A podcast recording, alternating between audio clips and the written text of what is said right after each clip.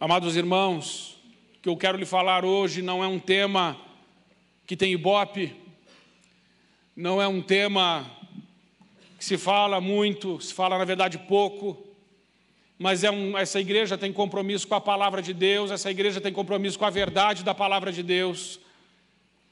E Jesus Cristo conta uma parábola, e nessa parábola ele fala do céu, e nessa parábola ele fala do inferno. E tudo que Jesus fala, tudo que está na Bíblia não está para enfeite, não está para ornamentar nada. Tudo que está na Bíblia está para o nosso conhecimento, para o nosso aprendizado. Então eu peço que você abra o seu coração para ouvir essa palavra e entender a urgência dessa mensagem, de um posicionamento que precisamos ter como cristãos diante daquilo que estamos vivendo no mundo de hoje. E o título dessa palavra, o sermão, tem por título depois da morte, para nos trazer uma reflexão que a vida não é só isso, para nos trazer uma reflexão que o que nós fazemos aqui não acaba aqui, continua depois, para entendermos, irmãos, que o que Tiago diz é verdade.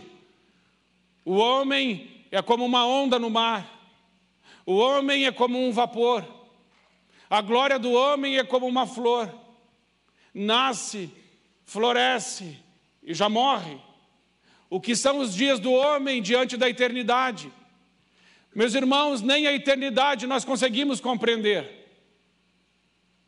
Aristóteles vai explicar isso naquelas categorias dele, acho que cinco categorias. Ele vai dizer que tem coisa que a nossa mente não entende. A eternidade é uma coisa que a gente não entende. A gente entende de tempo, mas a gente não entende de eternidade. E quando a gente fala de céu e de inferno, nós não estamos falando de tempo, mas nós estamos falando de eternidade. A eternidade é tão difícil de entender. Porque se você tem um milhão ou um bilhão de dias e você tira um, você já não tem mais um bilhão. Você tirou um. Mas se você tirar um milhão de dias da eternidade, você ainda continua tendo a eternidade. Se você tirar um bilhão de anos da eternidade, você ainda tem a eternidade. A eternidade não dá para entender. Deus é eterno. Como nós vamos entender isso? Mas céu e inferno são eternos, irmãos. E nós precisamos nos preocupar muito mais do que aquilo que é eterno do que do que é passageiro. Nós devemos nos preocupar muito mais com o que vai acontecer além dessa vida do que nos preocuparmos em angariarmos bens ou satisfazermos nossas vontades nesta vida porque também nós somos eternos. Você é um ser eterno. E o que você faz hoje implicará na eternidade. Vamos ler a passagem que diz. Eu vou abrir aqui também no meu para não ficar de costas para você. Ora havia um homem, isso é Lucas 16, do 19 ao 31. Ora havia um homem rico e vestia-se de púrpura e de linho finíssimo, e vivia todos os dias regalada e esplendidamente. Havia também um certo mendigo chamado Lázaro, que jazia cheio de chagas à porta daquele, e desejava alimentar-se com as migalhas que caíam da mesa do rico, e os próprios cães vinham lamber-lhe as chagas. E aconteceu que o mendigo morreu e foi levado pelos anjos para o seio de Abraão, e morreu também o rico e foi sepultado. E no inferno, ergueu os olhos, estando em tormentos, e viu ao longe Abraão e Lázaro no seu seio. E clamando, disse: Pai Abraão, tem misericórdia de mim, e manda Lázaro que molhe na água a ponta do seu dedo, para que e me refresque a língua porque estou atormentado nessa chama. Disse, porém, Abraão: Filho, lembra-te de que recebeste os teus bens em vida, e Lázaro somente males, e agora este é consolado e tu atormentado. E além disso, está posto um grande abismo entre nós e vós de sorte que se os que quisessem passar daqui para vós não poderiam, nem tampouco os de lá passar para cá. E disse, e ele disse: Rogo-te, pois, ó Pai, que o mandes à casa de meu pai, pois tenho cinco irmãos, para que lhes dê testemunho, a fim de que não venham também para este lugar de tormento. Disse-lhe Abraão: Tem Moisés e os profetas, ouçam-nos. E disse ele: Não, pai Abraão, mas se algum dentre os mortos fosse ter com eles, arrepender-se-iam. Porém, Abraão lhe disse: Se não ouvem a Moisés e aos profetas, tampouco acreditarão, ainda que algum dos mortos ressuscite. Amém. E misericórdia. Vamos orar. Diga: Eu cubro a minha mente e os meus pensamentos com o sangue de Jesus. Eu cubro a ombreira das portas da minha casa com o sangue de Jesus. Eu venço os demônios pelo sangue de Jesus. Purifico-me pelo sangue de Jesus e recebo a paz e a graça multiplicadas. Eu sou aperfeiçoado pelo sangue do abrigo eterno, tenho ousadia de entrar na presença de Deus, pelo sangue de Jesus. A minha consciência está purificada dos atos que levam à morte, para que eu sirva ao Deus vivo, pelo sangue de Jesus. Eu agora repreendo os espíritos de tormento e temor porque tenho paz, pelo Espírito de Jesus. Espírito Santo, eu me rendo aos teus pés e me cubro com o sangue de Jesus. Durante este período de oração, eu submeto a Ti sem reservas todas as áreas da minha vida. Reconheço que o Senhor é digno de receber toda a glória, toda a honra todo louvor. Bendito Espírito Santo, eu renovo a minha dependência e a fidelidade a Ti.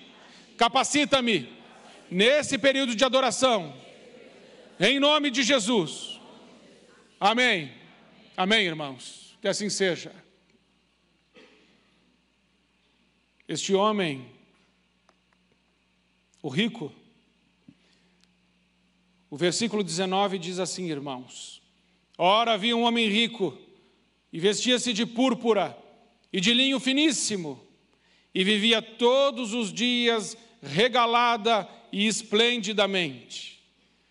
É interessante que Jesus, quando conta essa parábola, ele não diz que esse rico tenha cometido algum pecado, ele não está aqui sendo acusado de algum pecado.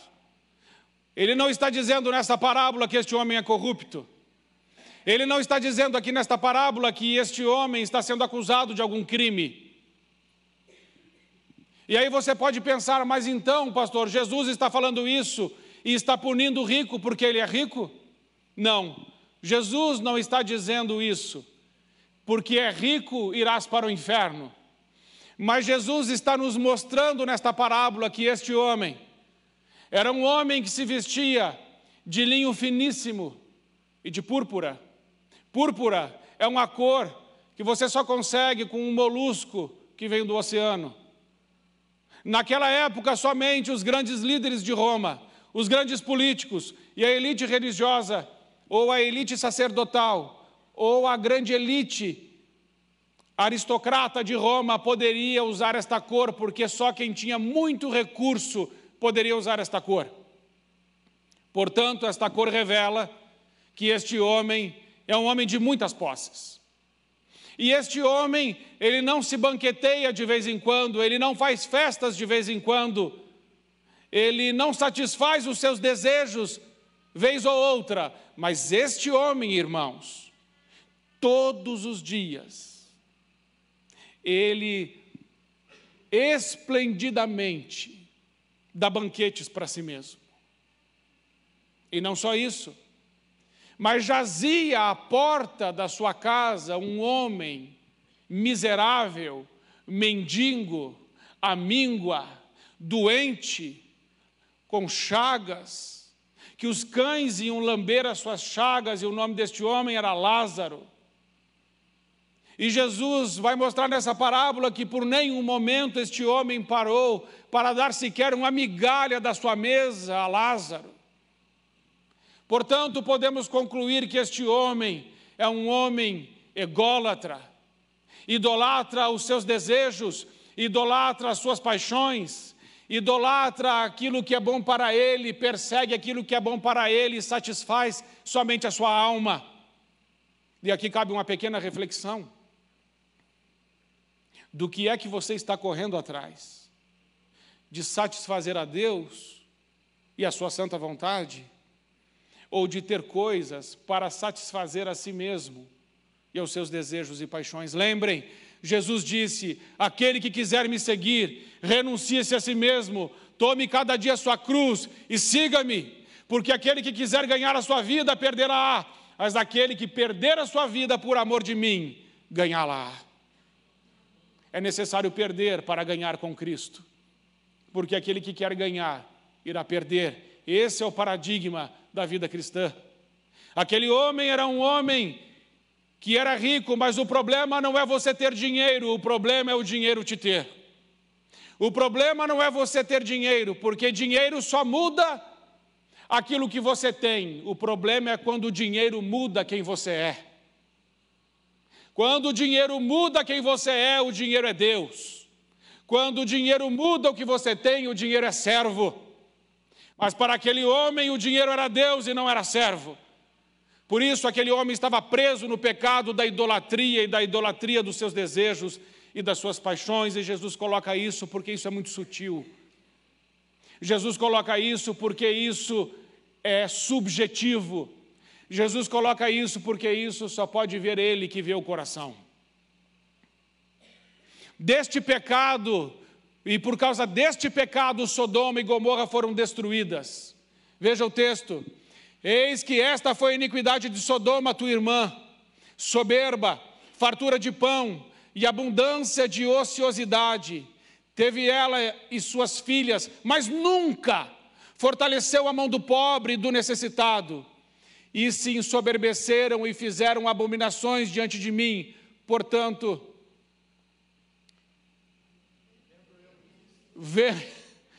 portanto, vocês viram.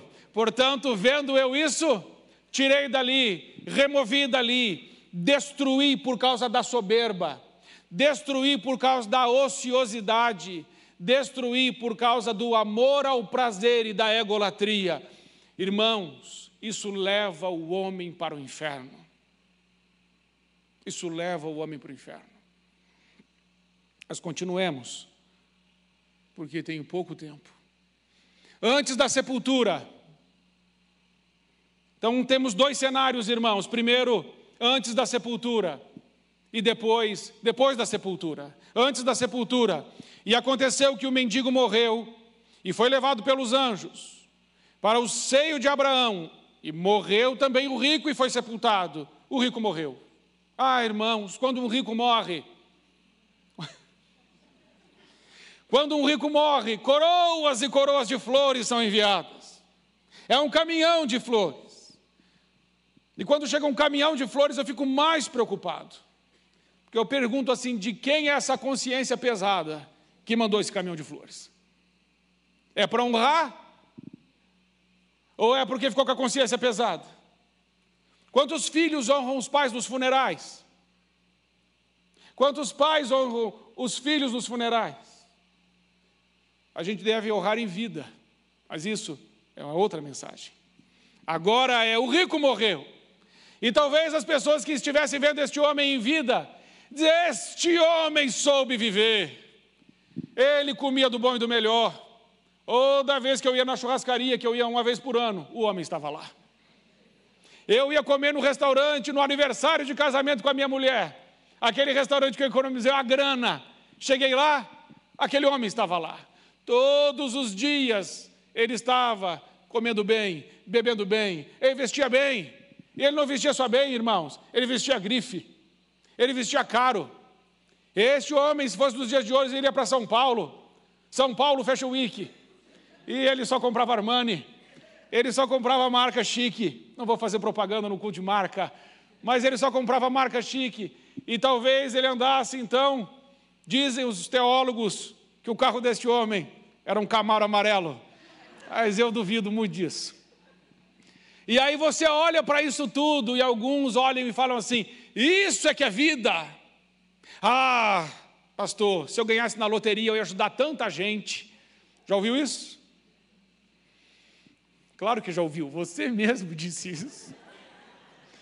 E a gente olha para isso, a gente olha para essas coisas todas e fala assim: ah, isso é que é vida, ah, irmãos, uma coisa é a vida antes da sepultura, outra coisa é a vida que vem depois da sepultura. Mas não foi só o rico que morreu, Lázaro morreu também, sem cortejo, sem flores, sem elogios, porque com certeza no funeral do rico havia muitos elogios, havia muitas flores, houve um grande cortejo, mas Lázaro, sem cortejo, sem flores, sem elogios, sem esplendor, todos diziam: coitado deste homem. Um homem doente, com chagas, talvez leproso, um homem magro, a, caricatura da desesperança, a caricatura da dor.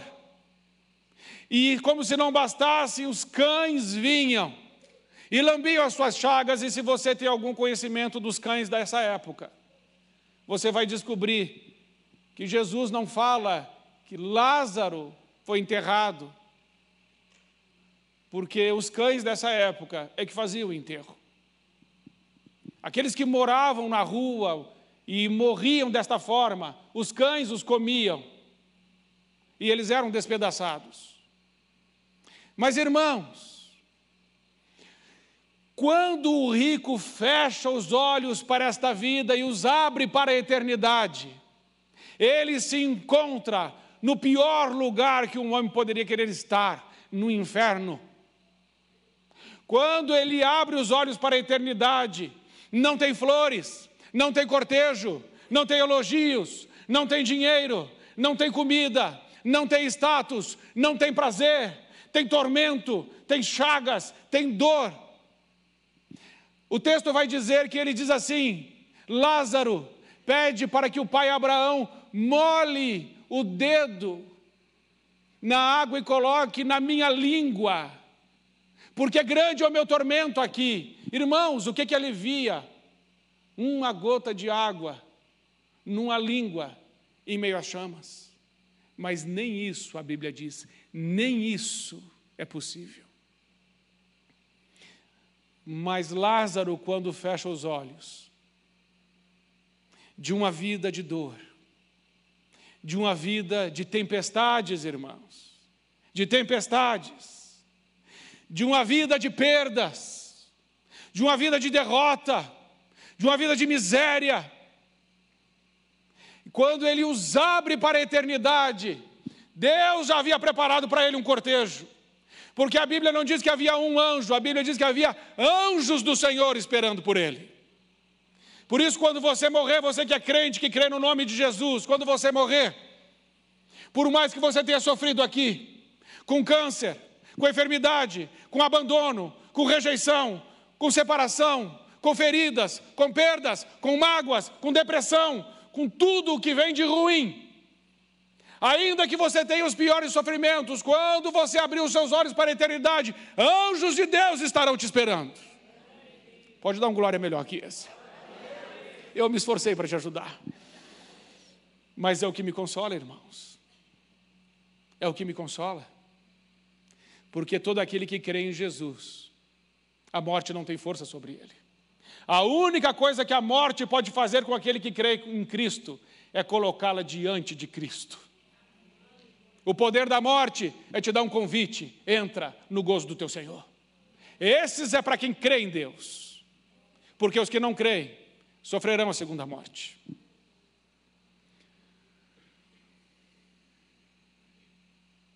Céu e inferno antes e depois da sepultura, Do lado de lá, no inferno, ele ergueu os olhos, estando em tormentos, e viu de longe Abraão e Lázaro no seu seio. Do lado de cá, o rico tinha tudo, menos Deus. Um era extremamente rico, o outro extremamente pobre. Um banqueteava todos os dias e o outro passava fome todos os dias. Um vestia púrpura e linho finíssimo, o outro vestia-se com trapos. Um tinha destaque na sociedade, mas o outro não era ninguém. Do lado de lá, e aconteceu que o mendigo morreu e foi levado pelos anjos para o seio de Abraão, e morreu também o rico e foi sepultado. Do lado de cá, Lázaro não tinha nada, somente Deus. Lázaro significa Deus é o meu auxílio. Irmãos, é interessante que o rico não tem nome. Mas Lázaro significa Deus é o meu auxílio. Portanto, o rico é a figura de todo aquele que ama a si mesmo, que busca os seus desejos e paixões, que ignora Deus, que ignora a palavra de Deus, que ignora o chamamento do Espírito Santo. Mas Lázaro são todos aqueles que dizem: Senhor, tu és o meu auxílio, tu és o meu Deus, tu és o meu Pai, tu és a minha esperança, a minha rocha, o meu abrigo, tu és o meu esconderijo. Todo aquele que tem Jesus como Senhor é como Lázaro.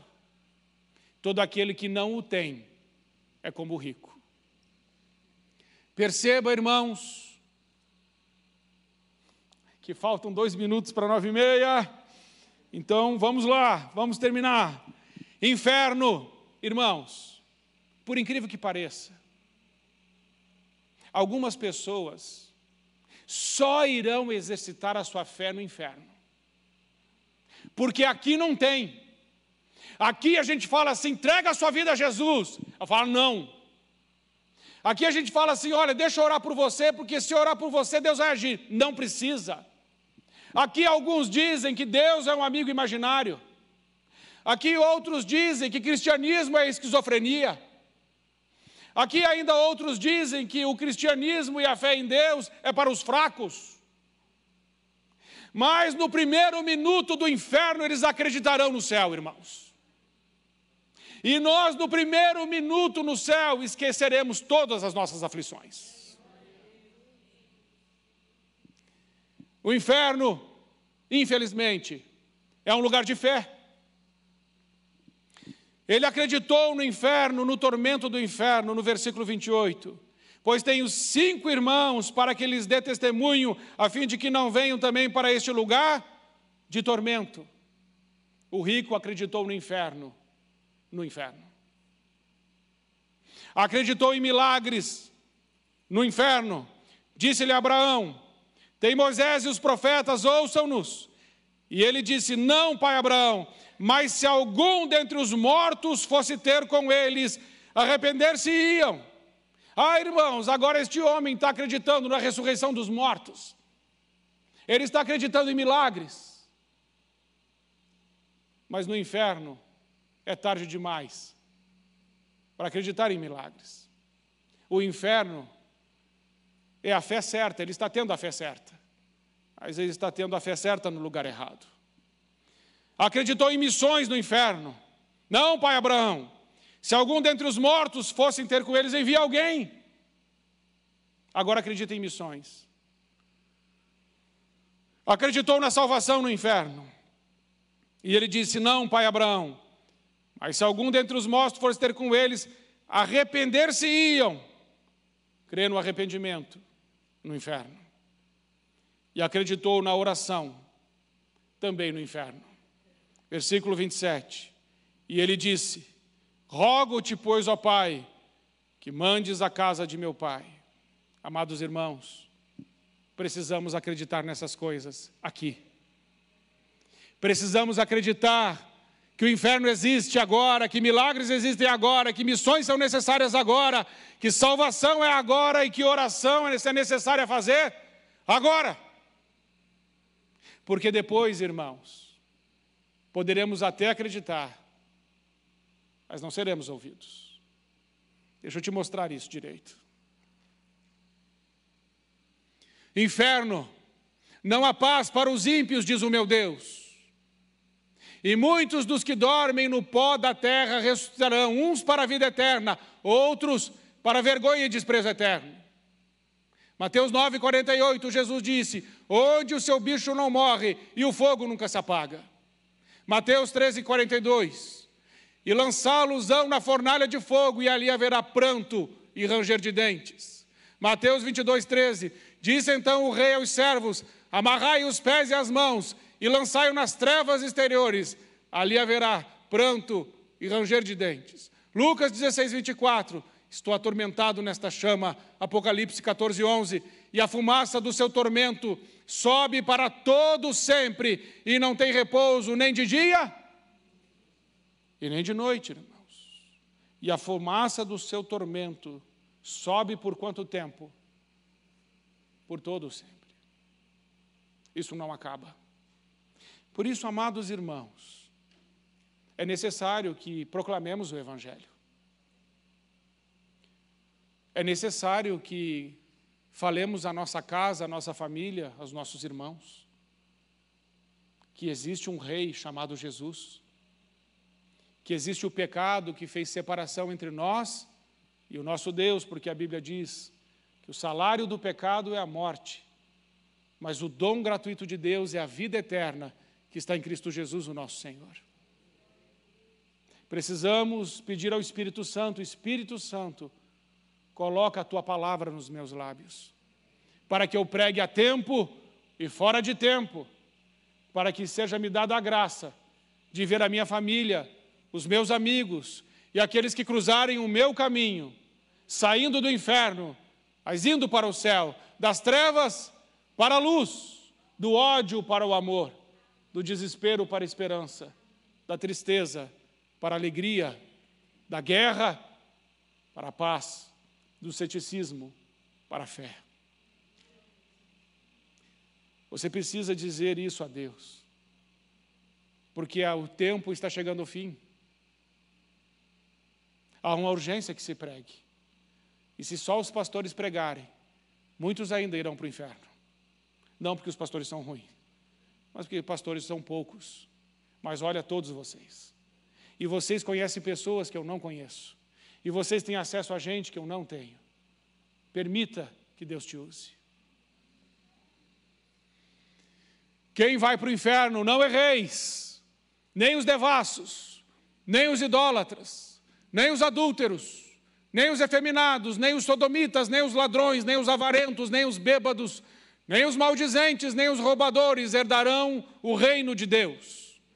Mas ficarão de fora os cães e os feiticeiros, e os que se prostituem, e os homicidas e os idólatras, e qualquer um que ama e comete a mentira. Mas quanto aos tímidos e aos incrédulos e aos abomináveis e aos homicidas e aos que se prostituem e aos feiticeiros e aos idólatras e todos os mentirosos, a sua parte será no lago que arde com fogo e enxofre, que é a segunda morte. Irmãos, Alguns dizem assim, mas pastor, tem o purgatório. Irmãos, eu tenho uma péssima notícia para te dar. Não tem. Não tem. Purgatório é uma doutrina que não é bíblica. Porque o purgatório diz que se você morrer, ainda dá para pedir por você. Só que a Bíblia não diz isso. E se isso fosse verdade, o purgatório anularia a eficiência e a eficácia da cruz de Cristo. A cruz de Cristo é suficiente para salvar o homem. Purgatório é uma invenção, é uma heresia, não é bíblico, não creia nisso. Pastor, se eu morrer, eu vou reencarnar. Mesmo que você seja espírita, você não vai. Porque a Bíblia não diz isso. A Bíblia diz em Hebreus 9, 27, ao homem é dado morrer uma vez, e depois disso ao juízo. É impossível entrar no céu sem o sangue de Jesus. O sangue de Jesus não pode ser melhorado. O sangue de Jesus não pode ser aperfeiçoado. Quem acredita na reencarnação está dizendo que entrará ao céu por seus méritos, mas salvação não é mérito, salvação é graça. Efésios 2:8. E pela graça sois salvos por meio da fé. Isso não vem de vós, é dom de Deus, não por obras para que ninguém se glorie, porque vocês são feitura de Deus, realizados em Cristo Jesus, para que andem em toda boa obra que Deus separou, para que de antemão andassem nelas. É pela graça, irmãos, não é por mérito. Portanto, não acredite nas heresias que os homens pregam, acredite na palavra de Deus. Preciso ainda alertá-los quanto ao universalismo. No final, diz o universalismo, no final, Deus haverá de salvar todas as pessoas. Deus é amor. O inferno será uma metáfora que está implícito no universalismo, e essa é a principal razão porque os cristãos devem fugir dessa heresia, é que ela anula o sacrifício de, da cruz de Cristo. Neste caso, está implícito a doutrina herética de que todo homem merece a salvação e de que ninguém merece o inferno. Porque Deus amou o mundo de tal maneira que deu o seu Filho unigênito, para que todo aquele que nele crê não pereça, mas tenha vida eterna. O aniquilacionismo é a crença de que Deus não enviará ninguém ao inferno, mas destruirá os homens ímpios no dia do juízo. E eles serão, segundo essa doutrina, literalmente aniquilados. Mas está escrito: será atormentado com fogo e enxofre diante dos santos anjos e na presença do Cordeiro. A fumaça do seu tormento sobe pelos séculos dos séculos. Os homens não pararão de inventar mentiras sobre o inferno. O inferno existe. E tem pessoas indo para lá agora mesmo. Mas existe a igreja de Jesus. Existe você e eu. E eu quero orar por você essa noite, uma oração diferente.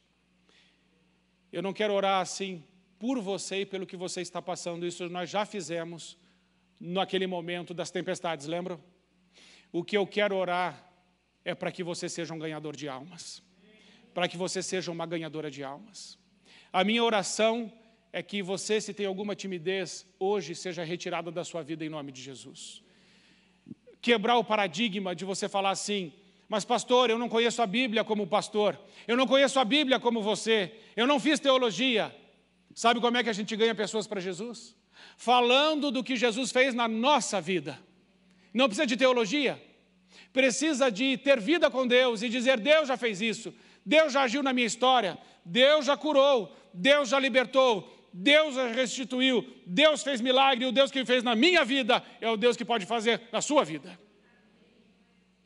Eu penso que Deus quer te usar muito mais do que está te usando, e com muita mais ousadia, com muita mais unção, com muito mais coragem. Por isso, deixe o seu lugar, venha até aqui e já venha com pessoas na sua mente que você vai falar de Jesus para elas. Pode vir. Já venha com pessoas, talvez sejam pessoas da sua própria casa, talvez sejam pessoas da sua família que não se converteram. E aí você está aí orando, Senhor, faz alguma coisa, e talvez Deus esteja dizendo hoje para você: eu vou fazer alguma coisa, mas eu vou fazer alguma coisa através da sua vida. Pai querido, nós queremos colocar nossas vidas hoje diante do Senhor.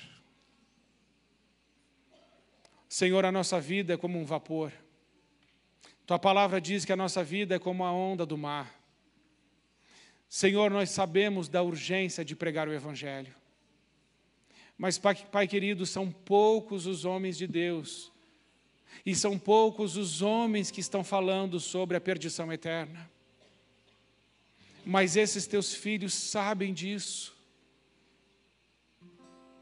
Senhor, será insuportável para nós entrarmos no teu reino e sabermos que não fizemos tudo o que podíamos para que os nossos também entrassem. Por isso, Senhor, nós queremos dizer essa noite que nós abrimos mão da nossa reputação. Pai, não importa o que vão pensar de nós. Sabemos que se nós cuidarmos do nosso caráter, o Senhor cuidará da nossa reputação. Por isso, Senhor, nós abrimos mão da nossa reputação, não importa mais o que as pessoas vão dizer. Nós precisamos falar de Ti, do Teu amor, de como o Senhor nos alcançou. Senhor, eu me lembro do dia que eu me converti, do dia da minha salvação, o dia que eu te recebi como meu único e suficiente Salvador. Pai, que alegria é ter o nome escrito no livro da vida. Senhor, que alegria será naquele dia ouvir dos seus lábios: Vem, servo bom e fiel, entra no gozo do teu Senhor. Mas nós temos filhos, alguns de nós têm filhos, e talvez alguns ainda não creem. Senhor, dá graça a esses pais, e que esses filhos se convertam em nome de Jesus. Pai, nós colocamos a nossa família e pedimos ao Senhor: salva a nossa família, Senhor, salva a nossa casa, Pai, em nome de Jesus. Pai querido, nós reconhecemos que tem tanta gente boa que está sinceramente enganada.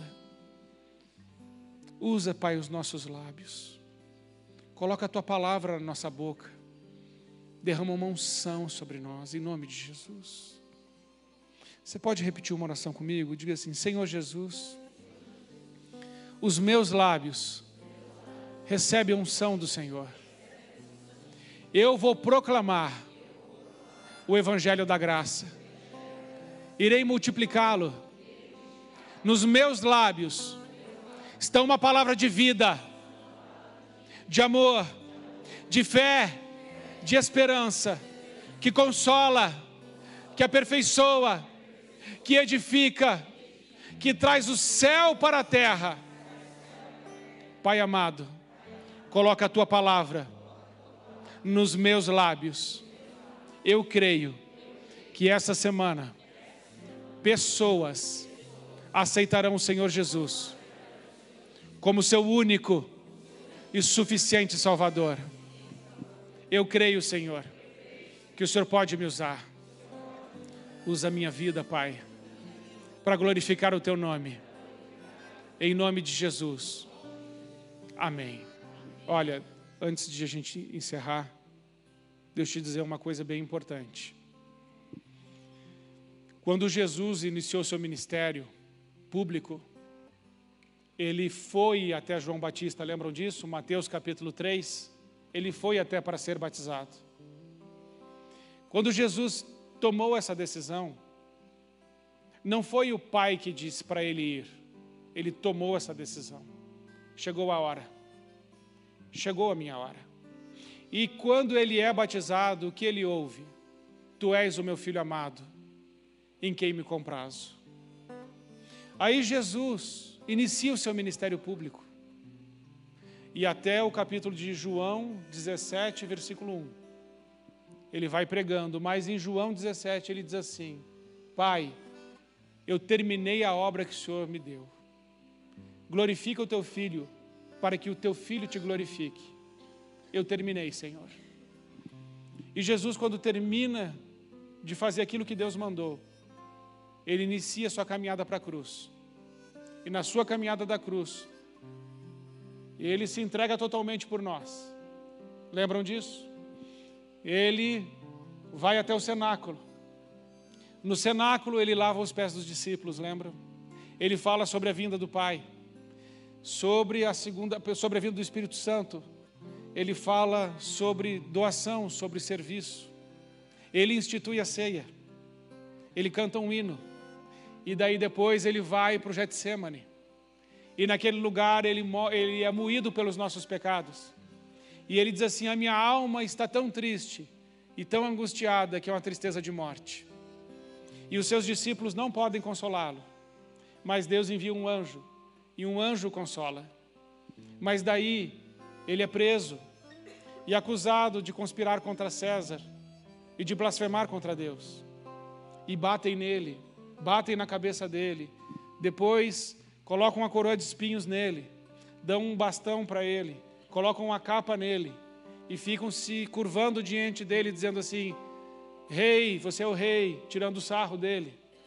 Mas ele não respondeu nada. Depois disso, ele é jogado de um lado para o outro.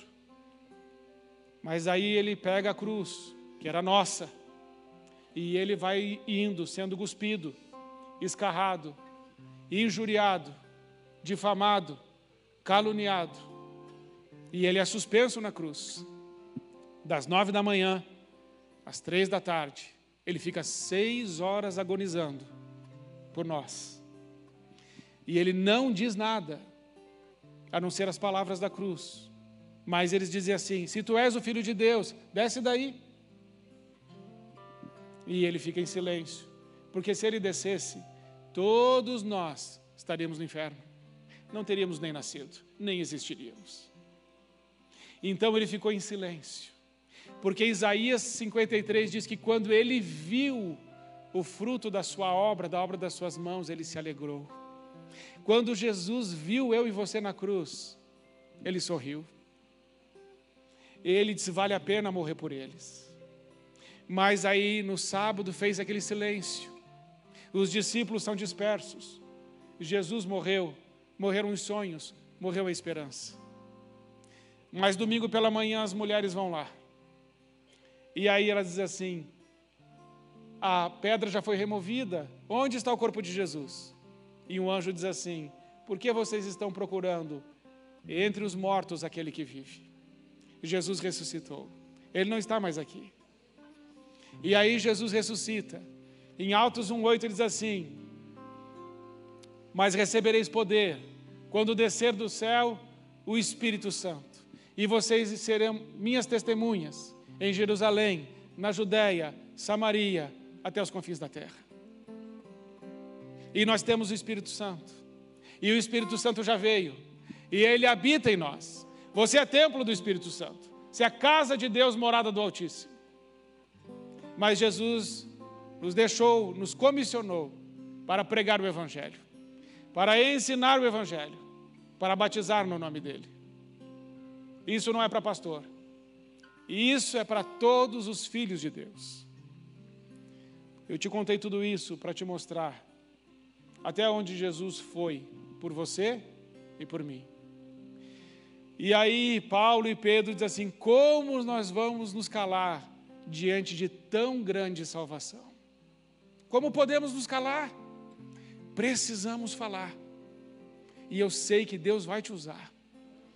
E que pessoas sairão do inferno serão retiradas do inferno e elas irão para o céu, porque você decidiu tomar uma atitude de falar de Jesus. E você vai ver que é tão fácil. Amém? Coloque suas mãos assim. Pai querido, nós queremos isso, Senhor.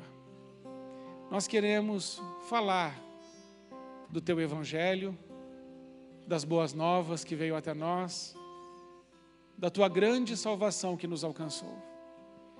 Por isso, amado Senhor, nos dê um espírito manso, humilde, que sejamos simples para falar, como o Senhor foi simples.